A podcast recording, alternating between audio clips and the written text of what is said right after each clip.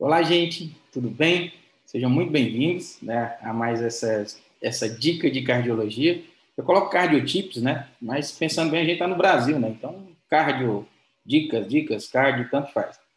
Então, a, o que é que a gente vai falar hoje, gente? Vamos conversar um pouco né, sobre Doppler. Ah, como o nosso tempo para essas dicas são mais ah, pequenos, né? A gente vai falar basicamente do Doppler espectral, com algumas dicas para que você possa fazer uma, uma, boa avaliação. E caso você queira aprofundar mais isso, recomendo né, você visitar o meu site www.charleshands.com. Complicado o nome? Achou? Vai lá na, na bio, no Instagram, você clica e você vai cair no site. Aí você pode conhecer todos os meus cursos. Está indo em construção, a gente está cada dia colocando mais coisas interessantes, mas você tem essa possibilidade de se aprofundar, de estudar e de avançar. E, na realidade, que possa trazer um pouquinho do conhecimento né, nem sempre uh, a gente tem, uh, ninguém detém todo o conhecimento, mas passar um pouco da minha experiência nesses mais de 10 anos trabalhando com cardiologia. Tá? Vamos deixar de delongas. Ah, só para lembrar, o Instagram, arroba Charles. Você pode estar tá escutando isso através do podcast, tanto na Apple como no Spotify. Para quem não sabe, é só buscar Charles Card também lá. Ah, mas eu recomendo a você que está escutando o podcast, você vai ter algumas dicas interessantes, mas você possa depois vir ver o vídeo, porque a gente vai ter alguma apresentação de algumas imagens aqui do espectro. Bem? Então, como falei, chega de conversa. Vamos observar algumas coisas que são interessantes, né? Primeiro, quando a gente está falando de Doppler, a gente tem o Doppler espectral, que é o Doppler pulsado contínuo, e o tecidual espectral, e a gente pode ter o Doppler color, né? Tanto que a gente pode estar tá fazendo o color, é, que seria o usual de, da amostragem de, de, de em busca de, de volume sanguíneo, como também o tissue tracking, né, que a gente também pode observar em um Doppler tecidual é, em modo colorido. Hoje a gente vai falar apenas do Doppler pulsado espectral. Tá? Primeiro, gente, o que é, que é essa questão do Doppler? O Doppler, a gente não tem como aprofundar, né? Pra você ter ideia, a gente, dentro da, da, do, do, dos cursos tem aula só disso, tá? Mais de duas horas falando disso. Mas o que eu quero que vocês entendam aqui, através dos cristais que estão é, nos, nos transdutores que vocês utilizam, né, ele emite uma frequência específica, que ao se chocar com algo em movimento, que aqui no caso as células sanguíneas ou a, o tecido miocárdico, né, você consegue ter algumas informações importantes. Velocidade, né, a direção, né, perdão, entrar aqui uma telinha no meio, mas já tiro. Vocês podem ter a velocidade, vocês podem ter a pressão e a direção desse fluxo sanguíneo. Tá? Então, eu vou mostrar para vocês um pouco como é que isso funciona enviei uma frequência X, ela se chocou com essa estrutura em movimento. Claro que se está em movimento, vai me retornar uma frequência maior ou menor. E o transdutor, ao captar isso e o computador a converter numa escala de cinza, tá? ele vai me dar um espectro. O que é que esse espectro quer me dizer, gente? Ele quer me dizer ah, que eu tenho uma linha, né? essa linha aqui ela está exatamente, ah, eu posso setar, aumentar um pouco ela, diminuir, mas aqui está no ponto zero, eu vejo a minha escala de velocidade positiva, 1,03 metros por segundo, ou negativa, 1,03 metros por segundo. O que é que isso representa, gente? Qualquer fluxo que se aproxime do transdutor, ele é um fluxo positivo, portanto, acima da linha base. Se ele é um fluxo que se afasta do transdutor, negativo, portanto, abaixo da linha base. Então, vamos olhar aqui para a nossa imagem, e até já para pegar mais algumas dicas. Imagem apical quatro câmaras, tá, gente? Tá? Onde a gente vai ver, primeiro ponto, a gente precisa observar ângulo e a gente precisa observar posicionamento aí do nosso caliper, do nosso volume amostra.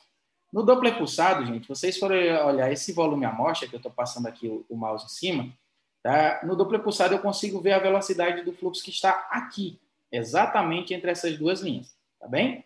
O que é que é importante do posicionamento? Ah, eu vou passar para vocês isso, sim, mas não com as minhas palavras.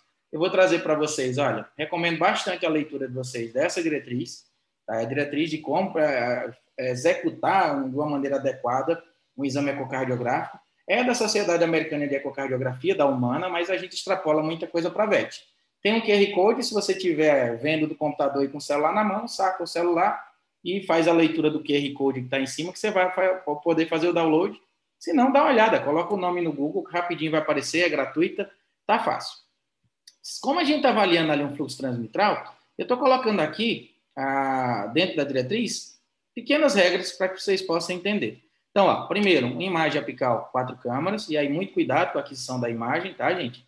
Que seja, principalmente, a gente vê muito erro de ápice falso. né, por má angulação do transdutor, por limitações técnicas. Então, recomendo demais fazer treinamentos né, para que com pessoas mais experientes, para que mostre para você, exato, a imagem tem que ser pega assim, aí é a maneira mais adequada para isso. Nessa diretriz, ele coloca que a gente deveria colocar o volume na amostra tá, de 1 a 3 milímetros para esse fluxo transmitral. Na medicina veterinária, eu desconheço uma diretriz que fale exatamente o tamanho, mas você pode obedecer. Naquela imagem estava uma amostra de 2, tá? Mas uma que é duas coisas importantíssimas, olha. Ele deve ser posicionado, tá? Nos folhetos, na abertura da válvula mitral. Então, vamos olhar de volta a imagem, olha. A pontinha do folheto na abertura, tanto folheto septal como parietal, e ele é exatamente no ponto dessa, desse, desse posicionamento que foi colocado. Bem, outra coisa que vai ser falada lá, já volto para mostrar, é que geralmente a gente coloca, olha, primeiro, se eu estou no apical quatro câmaras com ápice verdadeiro, eu tenho que colocar esse transdutor angulado ao fluxo que sai do átrio esquerdo e indo em direção ao ventrículo esquerdo. Portanto, se aproxima do transdutor. Veja bem, está fluxo positivo, dois fluxos que a gente já vai, vai conversar sobre eles. Tá? Mas veja como é importante. E outra dica, tentar colocar um pouco mais para a parede lateral do VE do que para a parede septal, porque a maior parte do fluxo ela vai, passa, tramita por ali. Tá? Isso é uma dica que também não sou eu que digo. Aí vocês vão ver aqui, ó, deve ser colocado né, um pouco mais para a parede lateral e fala essa informação que, claro, que eu tirei daqui. Bem? Então, isso é mais uma dica que fica para vocês. Antes da gente falar do fluxo em si, gente, eu só gostaria de dar mais essa dica interessante. Usem, e assim, sempre seria interessante que vocês possam ter um traçado eletrocardiográfico para dois motivos. Às vezes, se você tem um pouco de experiência, e vamos supor, entre essa onda E e A, há um período chamado de diástase, já já mostro para vocês. Ele pode estar um pouco mais prolongado, dependendo das condições hemodinâmicas do paciente. E às vezes você vai ver essa onda A mais próxima da onda E, tá? e pode confundir e marcar a onda A como E e E como A. Isso vai bagunçar a sua avaliação de função diastólica. Com traçado eletrocardiográfico não dá para acontecer, porque o que é, que é onda E? Já entrando nessa questão de fluxo. O que é, que é onda A? E já eu volto aqui para mostrar para vocês na, no, no, no, espectro. Então, se a gente for olhar aqui, gente, olha, vamos ver aqui o que é que cada onda é, ela, ela nos representa, de uma maneira bem rápida. Né? Então, em primeiro ponto, nós vamos ter duas fases, né? duas fases que eu falo de espectro, de fluxo em espectro, que seria o enchimento rápido do ventrículo esquerdo, tá? E depois a sístole atrial. Olha lá as ondinhas, gente. Ó. E e A. E veja bem o período de diástase que está sendo representado aqui. O que é que acontece hemodinamicamente? Bem simples. Né? A gente vai ver no tempo de relaxamento isovolumétrico, né, onde a gente está vendo o ventrículo esquerdo diminuir a sua pressão, porém com pressão ainda superior à do átrio esquerdo, e por isso a mitral não abre, né, a gente vai ter esse período. Nesse ponto, olha, a gente tem a abertura da válvula mitral e vejam, a pressão do ventrículo esquerdo é menor do que a do átrio esquerdo, que está aqui em cima nessa curva, tá? Curva de pressão de átrio esquerdo e ventrículo esquerdo. Então, o que é que acontece? A mitral abre por pressão, a gente vê uma onda chamada de E. Só não ponha na cabeça de vocês que essa fase é passiva, tá, gente? Ela é ativa. É papo para outro dia. Joia. Terminado esse período de enchimento do ventrículo esquerdo, o que é que vai acontecer? A gente vai vendo as pressões se igualando aqui na diástase. Na diástase. Então, nesse período, a gente não vê fluxo, ou vê pequeno fluxo ali, tá? entre a onda E e a onda A. E como eu falei, pode se encurtar, pode se alongar para frequência cardíaca, e outras coisas que eu não consigo falar para vocês em um vídeo tão curto. Então, mais à frente, quando essas pressões aqui ó, se igualam, a gente vai ter outro momento onde a pressão atrial esquerda é superior do ventrículo esquerdo, contração atrial. E essa contração atrial ela é dada logo após que onda eletrocardiográfica?